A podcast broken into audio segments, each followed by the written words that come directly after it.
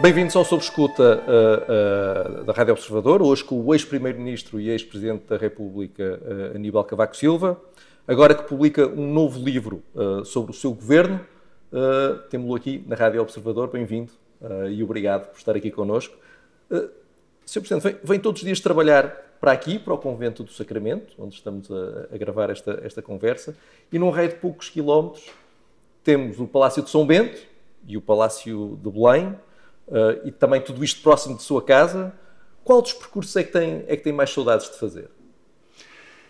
Eu venho todos os dias trabalhar para o Convento do Sacramento, o gabinete que me foi atribuído depois de terminar as funções de Presidente da República, foi-me fornecida uma lista de edifícios do Estado que estavam desocupados e eu quis ficar eh, próximo da minha casa, próximo do bairro de Campo de Ourica, que estou muito ligado, e também aqui no bulício da cidade. Eu não guardo saudades dos lugares políticos que ocupei, nem do Ministério das Finanças, nem do Gabinete de Primeiro-Ministro, nem do Palácio de Belém. Penso que desempenhei essas funções no tempo que me coube e fiz o melhor que podia colocando toda a minha experiência acumulada ao longo do tempo e procurando servir da melhor forma o interesse nacional. Nunca, em nenhum dia, sentiu, sentiu saudades? Não. É, é, repara, foram 10 anos de Primeiro-Ministro, foram 10 anos de Presidente da República. A certo momento, nós sentimos que precisamos de outro ambiente.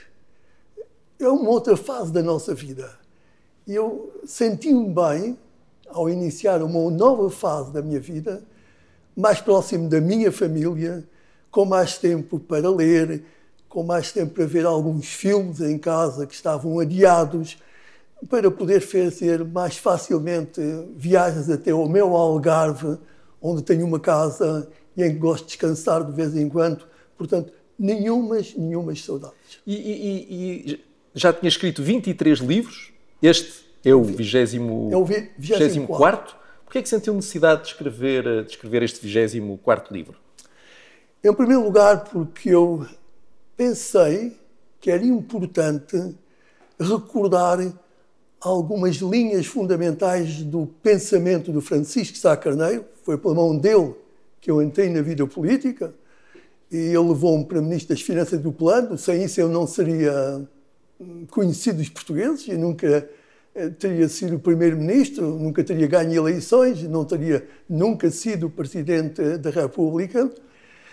E queria fazer isso precisamente quando se completavam 40 anos sobre a sua morte, em 4 de dezembro de 1980. Por outro lado, porque entendi que era importante dar a conhecer, dar o meu testemunho de alguns projetos e obras de grande vulto que foram realizadas no tempo dos meus três governos, entre 1985 e 1995, que são projetos com que os portugueses contactam quase diariamente em muitos milhares, mas que não se sabe qual o processo político de decisão que esteve por trás desses projetos, desses projetos que eu considero que foram fundamentais para o desenvolvimento económico e a justiça social no nosso país, no nosso país e que não houve tempo para contar nas autobiografias políticas que eu publiquei. Sr. Presidente, na, na primeira parte uh, desse novo livro, um, fala um pouco sobre a experiência social-democrata, da social-democracia, e o livro tem logo como título Uma experiência de social-democracia moderna. Um, hoje em dia, a social-democracia parece estar muito na moda. Uh, Rui Ria, social-democrata, Marisa Matias, social-democrata, Catarina Martins, do Bloco de Esquerda, social-democrata. Já sei que me vai dizer que não comenta a atualidade. O que lhe queria perguntar é que eh, vê agora toda esta gente social-democrata, esta social-democracia existe mesmo ou é, é, só mais uma força de expressão? Sabe, surpreende que algumas pessoas invoquem em tempo de eleições, devemos sublinhar isso, que são da social-democracia, procurando se afastar daquelas ideologias que estão muito longe da social-democracia. Quer dizer que em tempo de eleições que eles querem mostrar eh, aos portugueses que afinal não são extremistas, no sentido de que têm uma ideologia próxima do comunismo e do marxismo, e que preferem dizer ou dar a entender que estão mais próximos das ideologias que consideram eh, a economia de mercado, a livre iniciativa, a concorrência, como os grandes motores do crescimento económico, quando elas, essas pessoas, sabemos que são contra a livre iniciativa eh, na saúde, eh, contra a medicina privada, que são contra as escolas privadas, as escolas privadas eh, com, que existiam, eh, com que existiam acordos de associação. Eu penso que seria muito fácil escrever um livro a demonstrar que essas forças políticas, incluindo o Partido Socialista, não têm nada, pelo menos em Portugal, a ver com a verdadeira social-democracia. Portanto, nem o PS nem o Bloco de Esquerda são sociais-democratas, isso parece-me claro no, no, entendimento repare, que faz da social-democracia. Repare, é, é, são forças políticas que defendem a estatização da economia. Mesmo agora temos uma prova muito clara, muito clara disso, que é agora debatida quase todos os dias. Eles é, secundarizam a concertação social. Como eu disse há pouco, são contra a iniciativa privada na, na saúde, na educação, defendem um Estado grande, impostos muito elevados. Portanto, não tem quase nada, ou muito pouco, a ver com a, a moderna social-democracia, que foi aquela que eu tentei eh, implementar em Portugal, inspirado em Francisco Sá Carneiro, eh, no período entre 1985 e 1995. Mas mostra bem como a designação social-democracia é apelativa, é atrativa. Pensam que atrai mesmo votos, criando ilusões e enganando os cidadãos. Bem. E, e, também escreveu, e no livro diz que tem referências não só a Sá Carneiro, mas algumas internacionais, como ao Love Palm, um, mas diz que os seus executivos acabaram por ser a única experiência uh, governativa uh, portuguesa em que se aplicou verdadeiramente uma, uma social-democracia moderna. Um, com mais tempo, por exemplo, o, o segundo governo de, de, de, Pedro Passos Coelho, que deu posse ainda, teria conseguido lá chegar e ser um governo social-democrata, ou em virtude dos tempos da própria pessoa isso não seria possível? O governo presidido por Dr. Passos Coelho teve que implementar em Portugal um programa da Troika, negociado pelo governo do engenheiro Sócrates, do Partido Socialista, por forma a tirar Portugal da situação de quase bancarrota em que se encontrava. Fez um trabalho de grande coragem, eh, muito difícil, e quando chegou a 2014 consegue uma saída limpa, sem precisar de um segundo resgate e deixando a economia portuguesa já numa trajetória de crescimento económico que o governo que seguiu não soube aproveitar bem. E é essa a razão porque Portugal está a decair na escala que o compara com os outros países da zona do euro, neste momento apenas dois países, que é a Grécia e a Letónia, estão abaixo de Portugal eh, nos 19 países da zona euro, quando fazemos a comparação em termos de rendimento per capita em paridades de poder de compra. É uma coisa que me deixa profundamente triste, porque, de acordo com um estudo do Banco de Portugal, publicado no fim do ano passado, o rendimento per capita dos portugueses em 2018 era inferior àquele que eu deixei em 1995, quando era primeiro-ministro. Nessa altura, Portugal estava aí em 14 entre os 19 países que agora fazem parte da União Económica e Monetária e agora está em 17. Pedro Passos Coelho, naquele segundo governo, tinha margem para isso ou, ou pelas, pelas circunstâncias do tempo, já não chegaria a essa social-democracia moderna que conseguiu aplicar não, nos seus... Dr. Passos Coelho eh, seguia a via reformista. E ele tentou bastante avançar na via reformista, que é o, é o método decisivo da social da social-democracia. O que nós sabemos é que hoje temos mais globalização do que temos no meu tempo. Hoje temos mais integração europeia do que tínhamos no meu tempo. Portanto, isso condiciona a governação, mas não altera a adoção dos princípios básicos da social-democracia. Eu estou convencido que se ele continuasse como governo, na coligação que tinha, e essas coligações impõem sempre alguns compromissos, que ele daria passos importantes na aplicação da social-democracia, da social-democracia moderna eh, no domínio da justiça social. Aliás, eh, eh, a devolução dos rendimentos de que muito se fala já foi iniciado pelo governo do Dr. Passos Coelho. Muito bem. Eu agora não queria afastar eh, do livro e por isso vou aproveitar a capa do livro, que sei que esse astrolábio é um astrolábio que tem uma história, o que é representado aí na capa do livro. Foi, um, eh, é um, um, astrolábio que foi recuperado da nau, uh, de uma nau portuguesa. Santíssimo Sacramento. E foi-lhe oferecido por uma pessoa bastante particular, não sei, que é o Primeiro-Ministro António Costa. Foi. Não sei se hoje lhe aprecia mais as qualidades de navegador do que na altura em que As posse. de quê? Navegador, de alguém que não sei se navega à vista, mesmo tendo um astrolábio. Sabe, eu escolhi o astrolábio, fui eu próprio que escolhi o astrolábio para, para a capa deste livro, porque dele resulta claramente que os governos a que tive a honra de presidir tinham um rumo. Um rumo para alcançar objetivos muito claros. A princípio, é, era como que um objetivo ético o crescimento económico, para criar condições para a justiça social, mas depois conseguir um desenvolvimento equilibrado, económico, social, ambiental e cultural. E tudo isso resulta, de facto, eh, deste livro. Eh, e eu penso que isso seria tido em conta, estou convencido, nesse governo do Dr. Passos Coelho. Agora, esse, sabe, o Primeiro-Ministro, muito simpático, simpaticamente, e, de acordo com a Constituição, convidou-me a presidir eh, ao último Conselho de Ministros que teve lugar eh, durante o meu mandato de Presidente da República.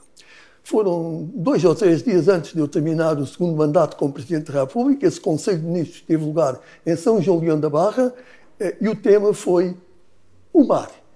E como eu, como Presidente da República, tinha feito múltiplos discursos a defender a sustentabilidade do mar, que Portugal se deve voltar mais para o mar, grandes, o aproveitamento das grandes riquezas do mar, ele simpaticamente, no fim, ofereceu-me, de facto, o astrolábio, que eu guardo, está aqui no meu gabinete, aqui na sala ao lado, que ele me ofereceu. Eh, foi uma nau que naufragou em Salvador, no século XVII, e também porque já sabia nessa altura que eu vinha para o convento do Sacramento. Mas, acha, portanto, que hoje, mas acha que hoje, hoje o país mantém esse rumo de que, de, de que falava? Ou... Bem, é, sabe, é, são muitos os analistas, são muitos os comentadores que dizem que falta rumo a este governo que depende, como se viu bastante, de uma força política que da democracia tem pouco e que é anti europeia, mas em grau bastante forte. Não sei se isso condiciona totalmente a falta de rumo que tem vindo a ser demonstrada, mas há uma coisa que me parece clara, é que abandonou totalmente a via reformista que caracteriza a social-democracia. Portanto, não pode dizer que tem alguns lives de social-democracia, porque a via fundamental, que vem desde, vem desde Bernstein, quando escreveu o seu livro em 1899, as tarefas da social-democracia foi dizer que a social-democracia é um movimento. Ele rompeu com, com, com o marxismo, é, é um movimento no sentido que é reformista, isto é, fazer reformas graduais, mas seguindo a indicação do voto, e que depois foi mais tarde, como sabe, consolidado eh, no programa de Bad Godesberg do, do SPD alemão, eh, em 1959, uhum. em que adotam, uh, o que, adotam a iniciativa privada, a concorrência, a livre iniciativa, como pilar fundamental do, do crescimento económico, mas sem considerar uh, que, o, que o mercado é um dogma sempre a defender. Não, o, o, o, Estado tem um papel fundamental a desempenhar na social-democracia, Mas a fonte do crescimento económico está na iniciativa privada, está na concorrência, está na liberdade de atuar dos indivíduos. Portugal não está a fazer reformas neste momento, está parado. Eu não sei se o senhor, não sei se o senhor tem alguma reforma para me, para me apontar. Eu tenho muita dificuldade em encontrar alguma reforma significativa. Pelo contrário, vejo é o desmontar de reformas que foram feitas no, no passado, ou a tentativa de desmontar reformas que foram feitas no passado. O caso da saúde é claro. Quando foi uh, feita a lei de bases da saúde, que durou durante, durante 29 anos. A sua, a sua lei, a lei base do seu governo durou e que o governo, quando alterou, fez um claro ataque à, à atuação privada eh, no área da medicina e que depois, eh, como sabe, comete aquilo que considero o maior erro cometido por este governo, foi a redução do horário eh, semanal de trabalho de 40 para 25 horas. 35. Que, é, é, é, que foi o responsável em boa parte da degradação da qualidade dos serviços de saúde. Por isso, podemos dizer que Partido Comunista e o Partido Social, e o Bloco de Esquerda, que apoiaram essa medida, são claramente responsáveis pela degradação da qualidade dos serviços de saúde e eu considero que isso foi um verdadeiro ataque ao Serviço Nacional de Saúde. Porque é sabido que em Portugal nunca poderia haver qualidade da prestação de serviços sem a existência de um setor privado complementar do Serviço Nacional de Saúde, isso era claro. O, o Presidente Marcelo Rebelo de Sousa teve, teve uh, um papel nessas duas decisões e que foi em sentido contrário. No caso da lei, da, da lei de bases, uh, forçou a que não, ou impediu que a lei de bases fosse mais longe ainda e que por isso simplesmente não falasse do, do, do, privado. Nas 35 horas, pelo contrário, aceitou as 35 horas, dizendo que iria estar atento à possibilidade disso ter reflexos orçamentais, mas na realidade depois tudo se manteve. Eu peço desculpa, mas eu não faço comentários não, não, claro. sobre o senhor Presidente da República e sobre o que ele fez ou o que ele afirmou. Só uma coisa que lhe quero dizer.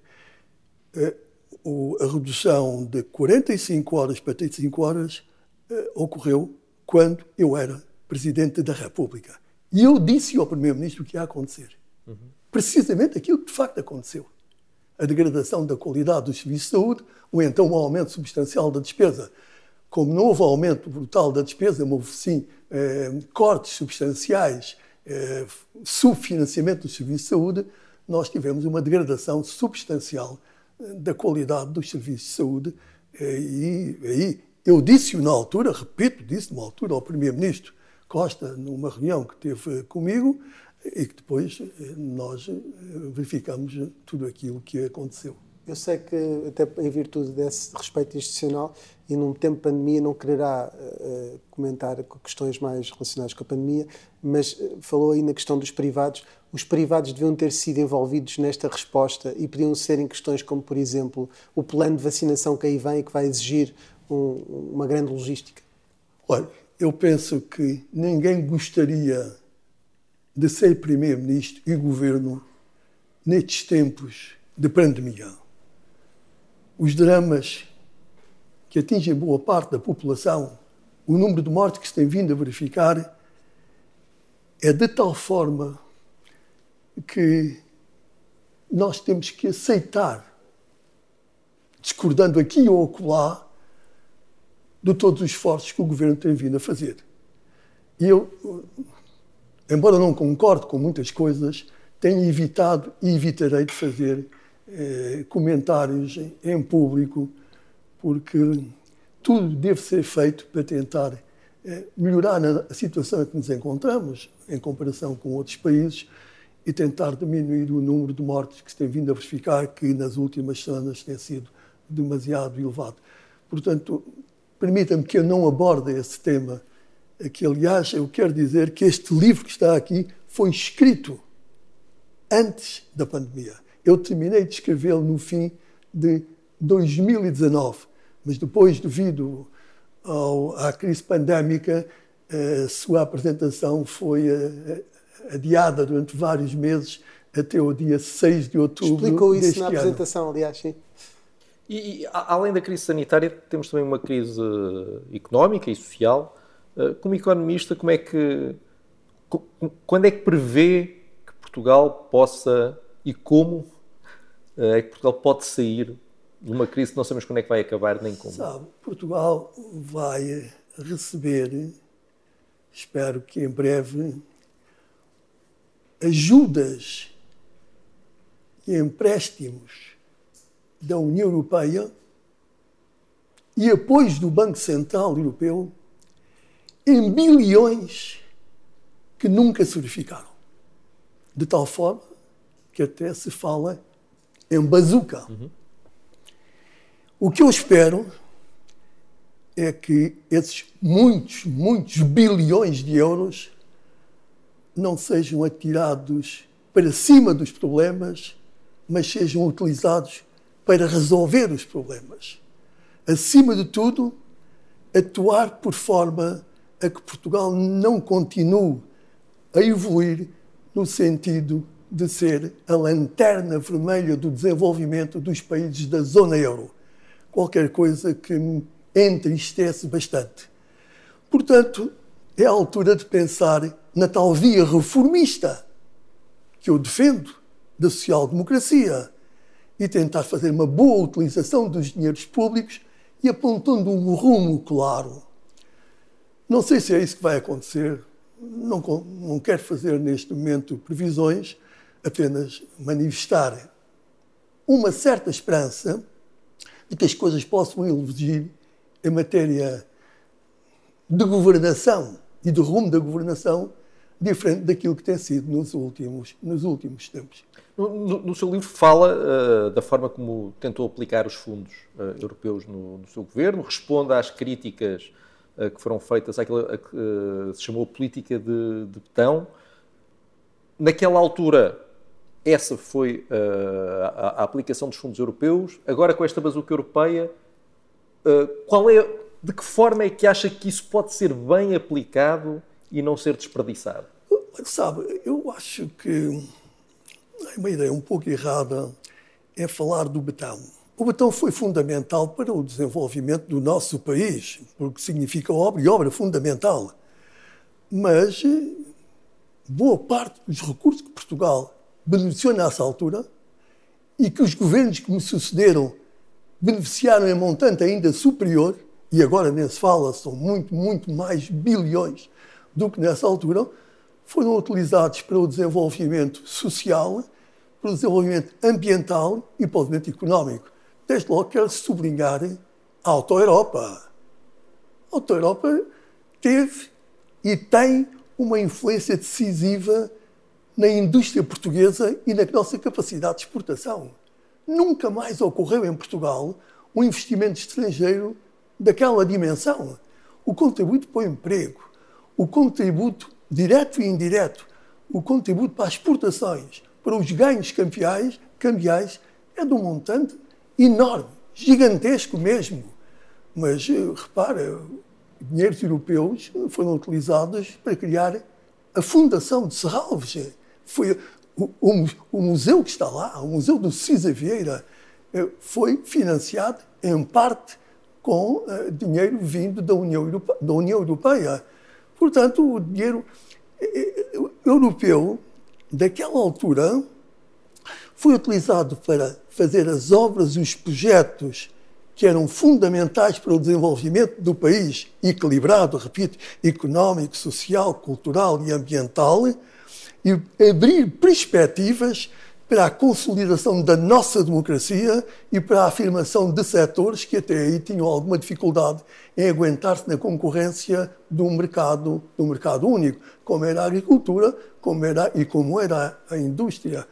Portanto, eu espero que agora também se consiga, e com um volume muito maior de recursos, que se avance na preparação da competitividade da nossa economia, que é um dos maiores problemas que temos, na produtividade da nossa economia, muito mais baixa do que nossos países, que é de facto a única forma de conseguirmos de facto aproximar do nível médio de desenvolvimento da União Europeia. Escreve, aliás, no, no prefácio do, do, seu livro, nos últimos 25 anos, coincide, aliás, com o período que deixou de ser Primeiro-Ministro, Portugal desceu no ranking europeu de, de, desenvolvimento. Há pouco dizia aí que falta a via reformista. 12 pontos percentuais na aproximação ao nível de rendimento médio per capita da União Europeia. Nunca, nunca mais se avançou na aproximação à Europa a um ritmo como aquele que se verificou entre 1985 e 95. Na forma como ultrapassar isto, falava há pouco de uma via reformista e que era preciso mudar o atual rumo. Um, vê uh, possibilidades para isso naquilo que se perspectiva das mudanças de governação nos próximos anos? Não lhe estou a perguntar diretamente se, por exemplo, o Dr. Rui Rio seria um homem capaz de o fazer e de o liderar como... Sabe o que é que Portugal precisa de investimento de direto estrangeiro? É fundamental, porque falta capital em Portugal e precisamos de investimento de direto estrangeiro que traga capital, que traga tecnologia, traga capacidade de inovação e capacidade de penetração noutros, noutros, noutros mercados. Precisa, de facto, disso. E, portanto, a orientação dos fundos deve ter, eh, de facto, em, consideração. E, portanto, quem perguntou, disse... Não, perguntei uh, relativamente... Há pouco falava que era preciso uma via reformista e um rumo que, que, não é o que o atual governo tem. Quando olha para a alternativa, e em Portugal só há uma Sim. alternativa, okay. essa sabe, sabe o que é que se diz muito lá fora quando se fala de investimento em Portugal, é da incerteza jurídica e, portanto, é defendido, em geral, que é preciso uma reforma do nosso sistema de justiça, é reformado a incerteza fiscal, nós temos impostos brutais. Compare com os outros países que estão normalmente ao nosso lado nessa Europa. Os impostos são muito mais baixos, a despesa é muito mais baixa, no entanto, o crescimento económico é maior e a justiça é maior. Portanto, algo está errado em Portugal. Se Portugal tem um nível de despesa tão elevado, Portugal tem um nível de impostos tão elevado e tem menos crescimento económico e menos justiça social do que os países com que se compara, portanto, algo está aqui eh, errado. Portanto, o nosso sistema fiscal é caótico, sabe? É ca caótico. não tem um mínimo de coerência. Descobre-se um adicional para aqui, outro adicional para colar. São as chamadas taxas e taxinhas de que se falava. Uh, uh, há, há, aquela expressão célebre das taxas e taxinhas. De Portugal estar cheio de muitas taxas, muitas taxinhas, muitos impostos. Não, é, é verdade. Um sistema fiscal, o que é que deve visar? O sistema fiscal tem uma função, de acordo com a social-democracia, que é equidade na distribuição do rendimento. Portanto, contrariamente aos neoliberais, ou aquilo que se chama os conservadores às vezes, ou os, o liberalismo clássico, eh, eh, não aceita eh, o sistema fiscal como um instrumento fundamental da redistribuição do, rendi do rendimento. A segunda função é a eficiência na afetação de recursos não pôr o dinheiro aqui ou acolá, não pôr facilmente o dinheiro, sei lá, na TAP, sem interrogar sobre o, o custo da oportunidade de colocar o dinheiro aí. A outra, fun outra função é o crescimento económico e a, criação, e a criação de emprego. Ora, nós, quando olhamos para o nosso sistema fiscal, que tem a tributação do rendimento, a tributação do património e a tributação do consumo, não vemos que isto seja tido em consideração minimamente. E nunca vi num debate no Parlamento interrogar quem suporta a carga dos impostos. Por exemplo, o imposto sobre as sociedades. Quem é que suporta? São os acionistas sob a forma de menos lucros? São os trabalhadores sob a forma de menos salários? Ou são os clientes sob a forma de mais preços? Nunca ninguém se preocupou com o fenómeno fundamental da tributação, que é a repercussão. Porque aquele que suporta a carga do imposto não é muitas vezes aquele que entrega o, o, o, o recurso financeiro à autoridade tributária. Portanto, o que eu, é quase impossível classificar o nosso sistema fiscal. Ele é caótico. A ideia que temos é que surge um político e diz assim: ah, vamos tributar aquilo. Ah, vamos tributar aquele setor, vamos tributar aquele banco, vamos tributar o setor A, B ou C. É o que vem à cabeça. Portanto, eu, como Primeiro-Ministro, fiz uma reforma fiscal uma reforma fiscal, um imposto sobre o rendimento eh, das pessoas, IRS, um imposto sobre as sociedades, eh, o IRC, um imposto sobre o consumo, o IVA. Portanto, basicamente, e depois os chamados impostos especiais sobre a gasolina, sobre isto ou sobre aquilo, impostos especiais. A, coerência desse sistema fiscal foi totalmente destruída porque foram feitas modificações a, a vulso, sem se estudar as consequências das medidas que se tomou. Portanto, não é nada fácil atrair um investimento estrangeiro nestas, nestas, nestas condições. E depois, que você sabe, há aqui um certo enviesamento neste governo e em algumas forças que o apoiam contra o setor privado. Aqui, a sensação que há é que o Bloco de Esquerda, PC e alguma ala do PS odeia as grandes empresas. Ora, quando um país não tem nenhuma grande empresa controlada por cidadãos portugueses, cotada na Bolsa, tem menos, é menos respeitado na cena internacional. Aqui é tudo o que é grande empresa é, é odiado, uh, digamos assim, por certas forças políticas, quando nos outros países é acarinhado, é óbvio, no princípio da subordinação do poder económico ao poder político. Isso não está, de facto, em casa. E, portanto, Portugal tem algumas dificuldades, tem tido, e espero que, não sei, não sei. Só com o regresso do PSD. Tenho dúvida que as coisas possam mudar de um momento para o outro. Só com o regresso do PSD ao poder é que eventualmente seria possível fazer esse caminho de mais respeito pelo setor privado e pela economia privada? Ah, com certeza. Eu penso muito mais. É. Não tenho a mínima dúvida. Continuo a acreditar que a via reformista predomina dentro do Partido Social Democrata. Nesse aspecto também vê o Dr. Rui Rio como alguém capaz de de gerir eh, um governo desses? Não, quanto a isso não faço julgamentos. Eh, não faço, estou afastado da vida política claro. ativa. Há dois, há dois, novos partidos que surgiram nas últimas eleições que, em matéria fiscal, defendem a chamada flat tax, eh, a taxa única. Acha que isso podia ser uma, uma, uma boa, uma boa medida? Como social-democrata, discordo.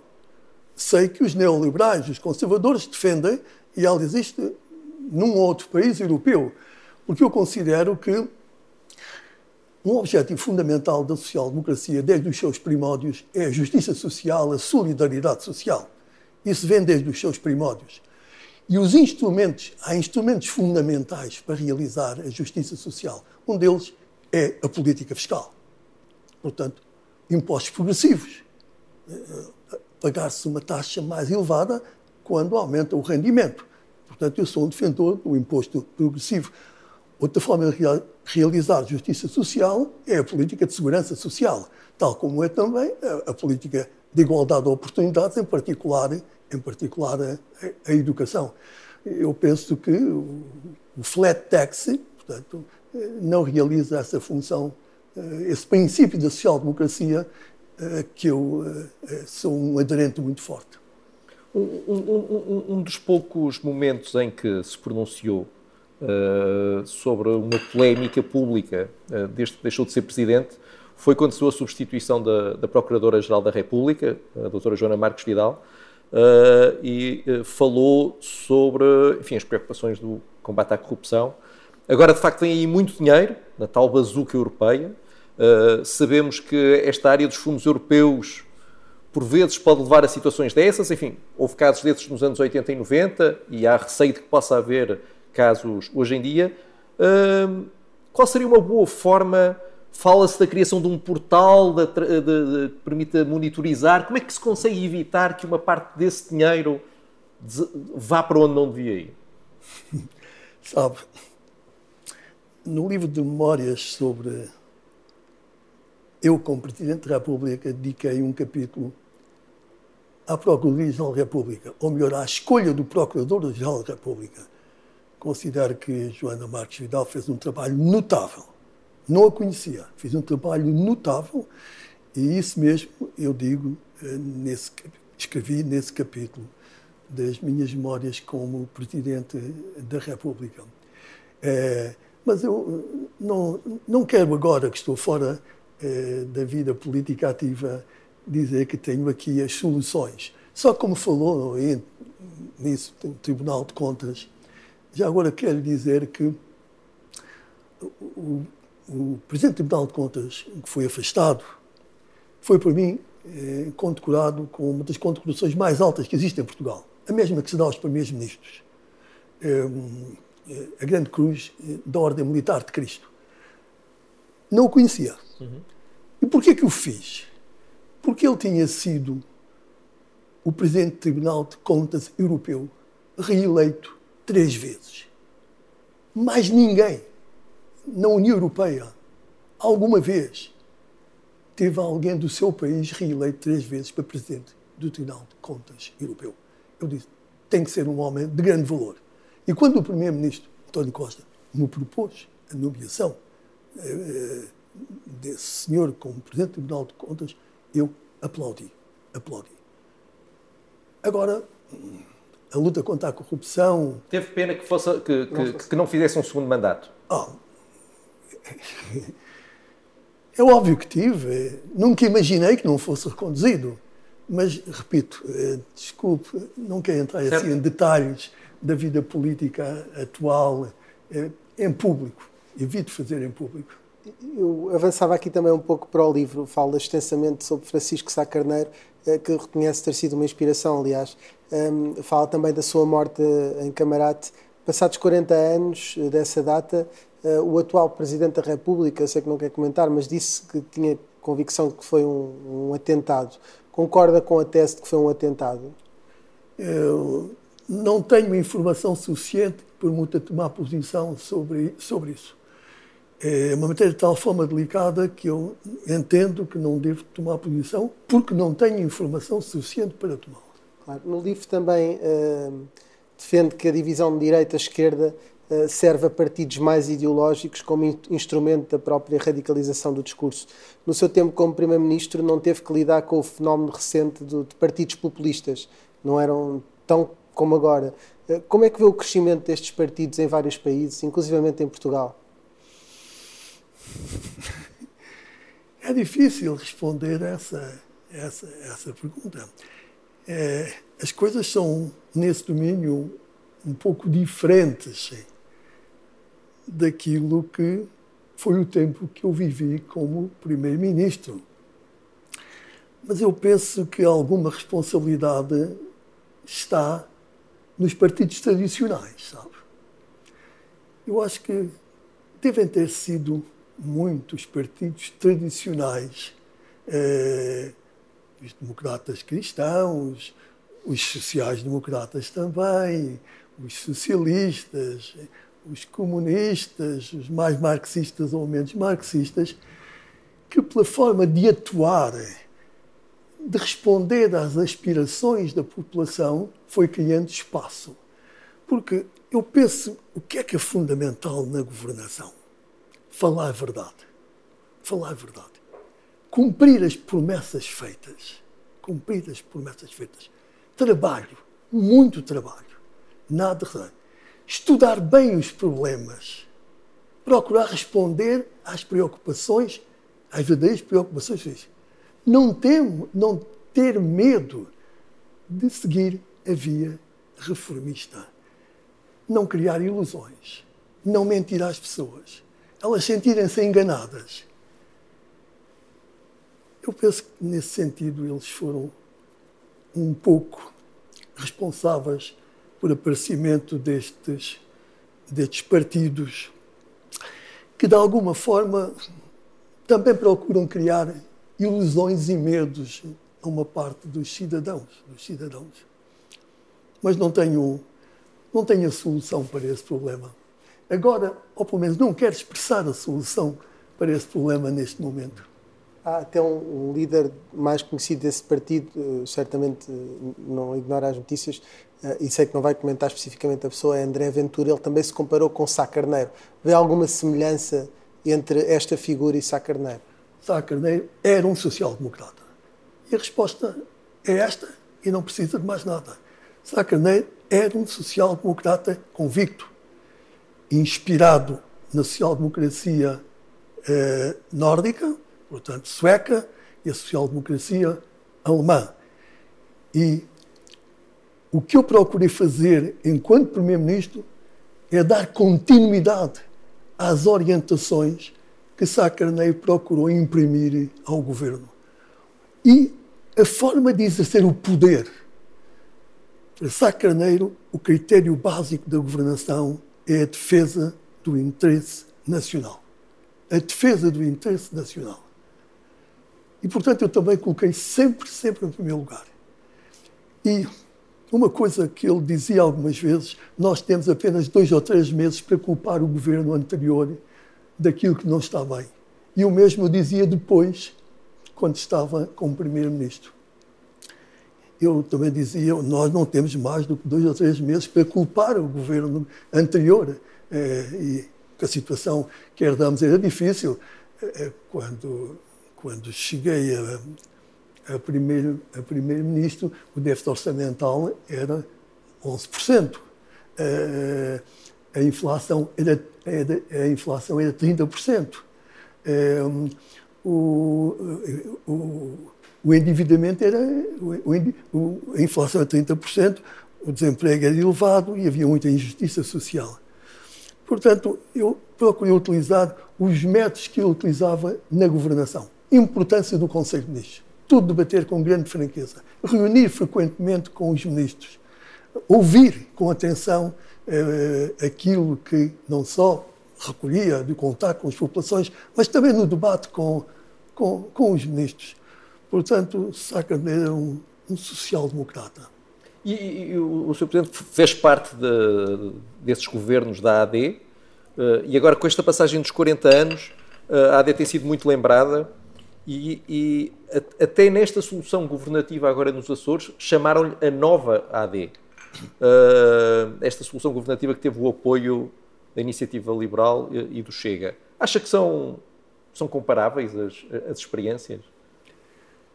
Não, eu penso que não são comparáveis. De forma nenhuma não são comparáveis.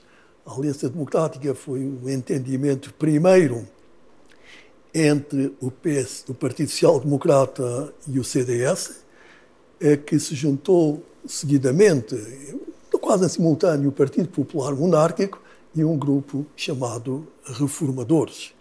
Portanto, era um conjunto com, com muito mais coerência, digamos assim, e proximidade eh, ideológica do que talvez aquilo que ficou nos Açores. Mas sabe, eu conheço os Açores eu visitei todas as ilhas dos Açores. E mais do que uma vez. E acho que os Açores precisavam de uma mudança, sabe? Precisavam de uma mudança, de forma inequívoca. Eh, e não estou a criticar o, o, o líder do Partido Socialista eh, que perdeu as eleições. Eh, tenho muito respeito, aliás, por ele. Tenho muito respeito acho que as coisas que não estavam bem nos Açores uh, tinham raízes anteriores à chegada dele ao governo dos Açores. Uhum. Um, sabe, eu vi uma afirmação de alguém socialista dos Açores que dizia que uma sondagem muito próxima das eleições dava mais de 50% ao Partido Socialista e depois teve 39. Portanto, dá a ideia de que eh, havia um sentimento de medo acumulado na população que o impedia de, de exteriorizar as suas preferências eleitorais. E que depois, no segredo eh, da Câmara de Voto, que se libertou. Que se libertou e votou. Até esta solução, esta mudança, uh, é preferível uh, termos tido uma continuação de um governo do, do PS. Uh, em sua opinião, era preciso fazer. Nos Açores? Dos, nos Açores, sim. Não, não tenho a mínima dúvida. Uh, Mesmo sendo preciso o apoio eu, eu do Chega. Conheço, não conheço o bolieiro, não conheço, uh, mas as informações que me chegam são extremamente positivas, extremamente positivas. Eu, portanto, eu não tenho agora um conhecimento aprofundado desta realidade política açoriana. Portanto, não tenho um conhecimento. Mas eh, tenho uma confiança muito forte eh, de que, que é um contributo para, para, para a melhoria do funcionamento da vida democrática nos Açores. Penso que, penso que sim, temos que aguardar temos que abordar. Mesmo, mesmo com, este, com este polémico apoio do, do Chega que foi necessário? Bem, bem, Isso foi o entendimento que nos Açores foi encontrado por parte do líder do Partido Social Democrata. Não quero criticá-lo por isso. Acho que não o devemos criticar por isso. Ele conhece melhor os Açores, muito melhor de qualquer um que aqui o criticou, criticou por ele ter formado governo. Uhum. E a realidade dos Açores, eu penso que é muito desconhecida, muito desconhecida por alguns que aqui criticaram a opção eh, do agora presidente do governo eh, regional. Uhum. Eu conheci a realidade dos Açores. Falta-me o conhecimento da, dos, do, eh, dos, últimos, dos últimos meses, dos últimos anos, mas conheci bem e, portanto, não tenho dúvidas quanto à afirmação que faço de que era tempo de mudar.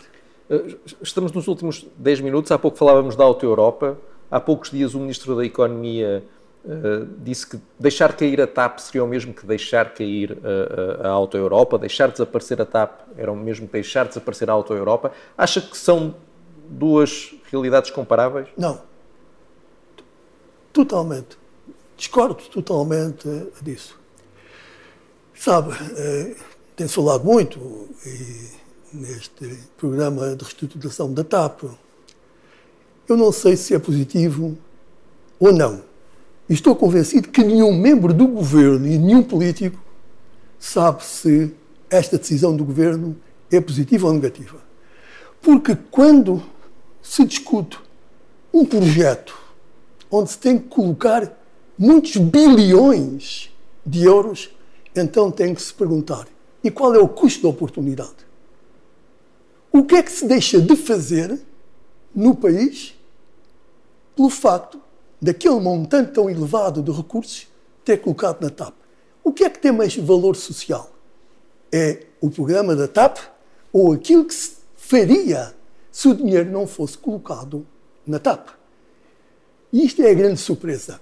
Por isso é que ninguém pode dizer, porque até este momento nada foi dito sobre o custo da oportunidade, e existem técnicas de análise para calcular quanto vale aquilo que se faria com esses 4 bilhões de euros se não fosse colocado o dinheiro da TAP.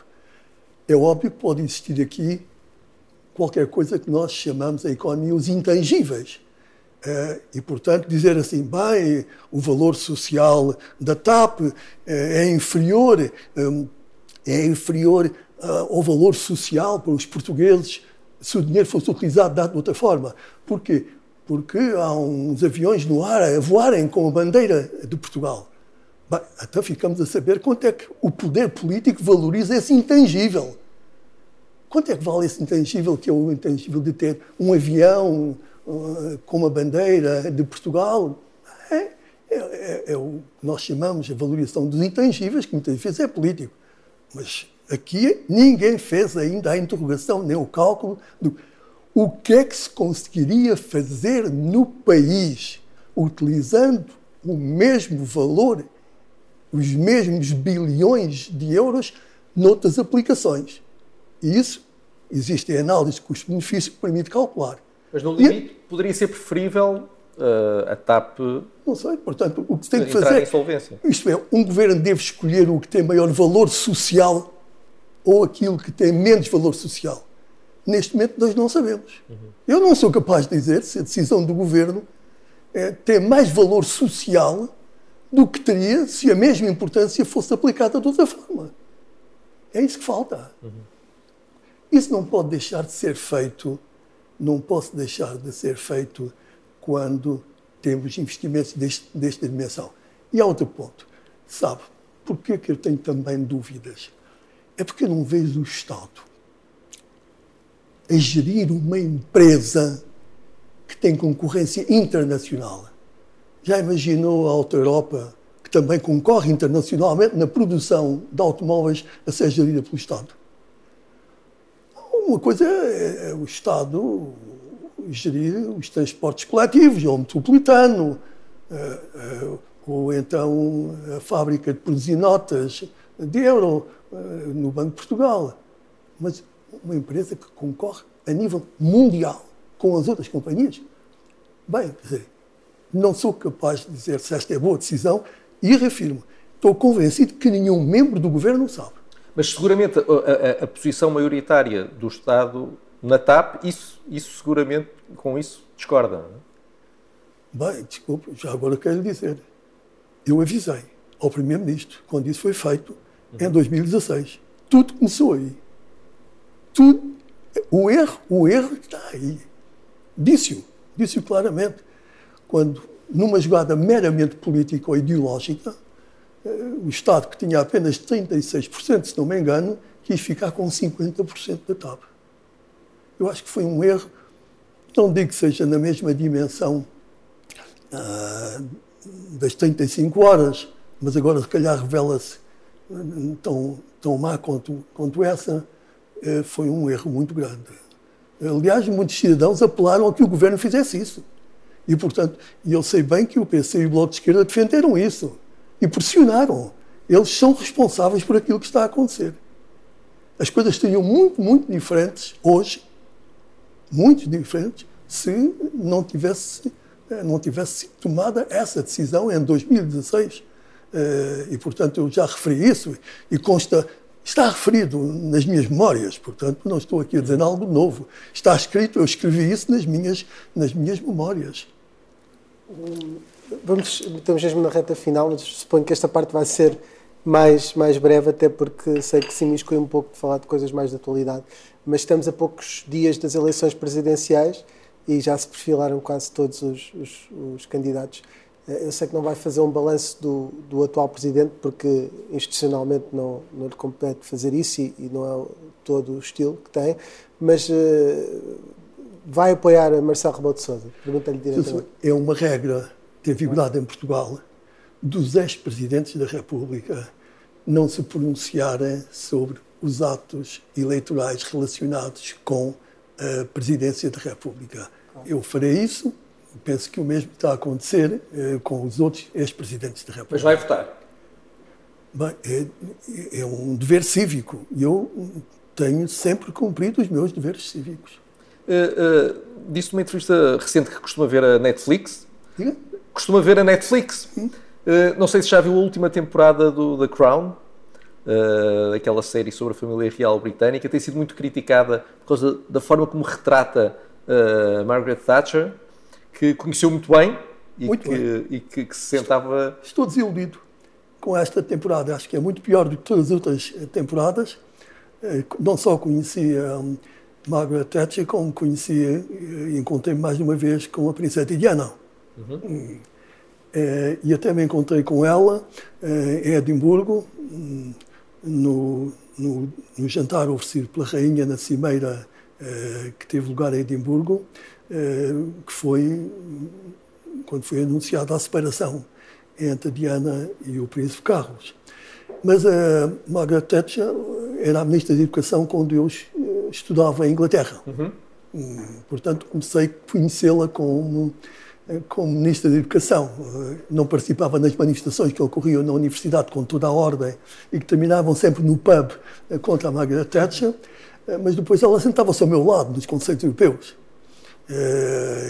E, e, portanto, a imagem que se tentou passar logo no início de uma Margaret Thatcher que não sabia comportar quando estava com a família real, não conduz com alguém que foi Ministro da Educação e que já tinha sido deputada durante 20 anos, sabe?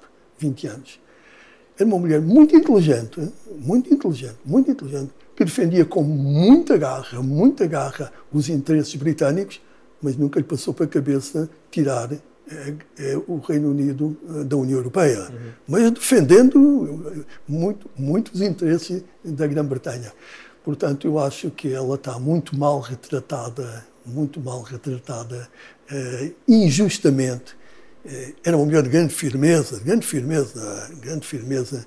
Uh, não, eu discordava de algumas políticas dela, mas ela tinha muita simpatia por mim porque eu, por eu ter sido um estudante na Universidade de York. E, portanto, ela invocava sempre isso. e não me esqueço que quando foi a decisão do PEDIP, o Programa de Apoio à Indústria Portuguesa, em 500 milhões, em 500 milhões de eh, de contos, na altura, ela sentava-se ao meu lado e quando o chanceler Gol submeteu à votação, ela disse, mas o que é isso, o que é isso, o que é isso, o que é isso? E ela tentou levantar a mão a pedir a palavra e eu segurei-lhe no braço e não deixei levantar o braço. E o chanceler Cole disse, está aprovado. E, e, de facto passou. O mesmo passa com a Diana, acho que, eh, o, o, o, compreendo o que o irmão dela já, já afirmou. Eh, não corresponde. Bem, a atriz é muito boa. Uhum. A atriz é, é, isto é, em termos de imagem, é o mais próximo que alguma vez é, eu vi. Ela está além, não está? Está numa das está fotografias. Está além. Uhum. Está além. Sim, precisamente. Ela está além Sim. comigo. Sim. falar. No Porto, estamos a, é, foi uma conversa interessante e, e uma história assim, assim. Ela está além. É, e, e, portanto, acho que. Não está bem retratada ali. Hum? Não está bem retratada na série. Não, isto é, o, o, o, comportamento dela não é que não está bem retratada. Agora, a imagem é ela, quase. Parece, parece que estamos a vê-la. Parece que estamos, de facto, a, a vê-la. Eu acho que é, é, é, bastante. Esta série é bastante mais fraca, esta temporada mais fraca que a outra. Que a outra. Mas olha, o que adorei no Netflix foi, eh, foi o xadrez. Ah, o, uh, ah, Queen's ah, Gambit. Vai essa prende, essa prende do princípio ao fim. Adorei. Eu não sei jogar xadrez, não Sim. sei. Mas eh, aquela atriz que não sabia jogar, não sabia nada de xadrez, é notável na representação, na forma como mexe as, as, peças. E segundo dizem os especialistas, aquilo que está lá está correto. Uhum. Está correto. Também gostou da parte de vencer a União Soviética, não? A parte que, que mesmo Bem, ficcionada. Sim, aquilo tinha que terminar com uma vitória americana, tinha que terminar com uma americana. Eh, eu, sabe, mas na televisão eu, a minha preferência vai sempre aos programas da natureza. Uhum. Isso aí eu vejo tudo. O, o Attenborough eu conheço desde os tempos que vivia em Inglaterra. Acho um homem notável eh, na defesa do ambiente a nível global e como o meu governo também foi aquele que colocou o ambiente eh, na agenda política nacional, foi o primeiro secretário de Estado do Ambiente e Recursos Naturais, fui eu que nomeei, o primeiro ministro, o primeiro ministro do Ambiente e Recursos Naturais foi, eh, foi eu que o nomeei, eh, fui eu que assinei o protocolo das alterações climáticas, fez o Plano Nacional do Ambiente, isto é, que sujeitou os grandes projetos à aprovação do impacto ambiental eh, e, portanto, tenho uma grande satisfação por ter colocado, desde a primeira hora em que cheguei ao governo em 1985, a defesa do ambiente e do ordenamento do território como parte central do desenvolvimento económico sustentável do país. Muito obrigado. Uh, foi mais um Sob Escuta. Uh, estivemos a, a entrevistar Aníbal Cavaco Silva, que acaba de lançar o seu 20 quarto livro. Até breve.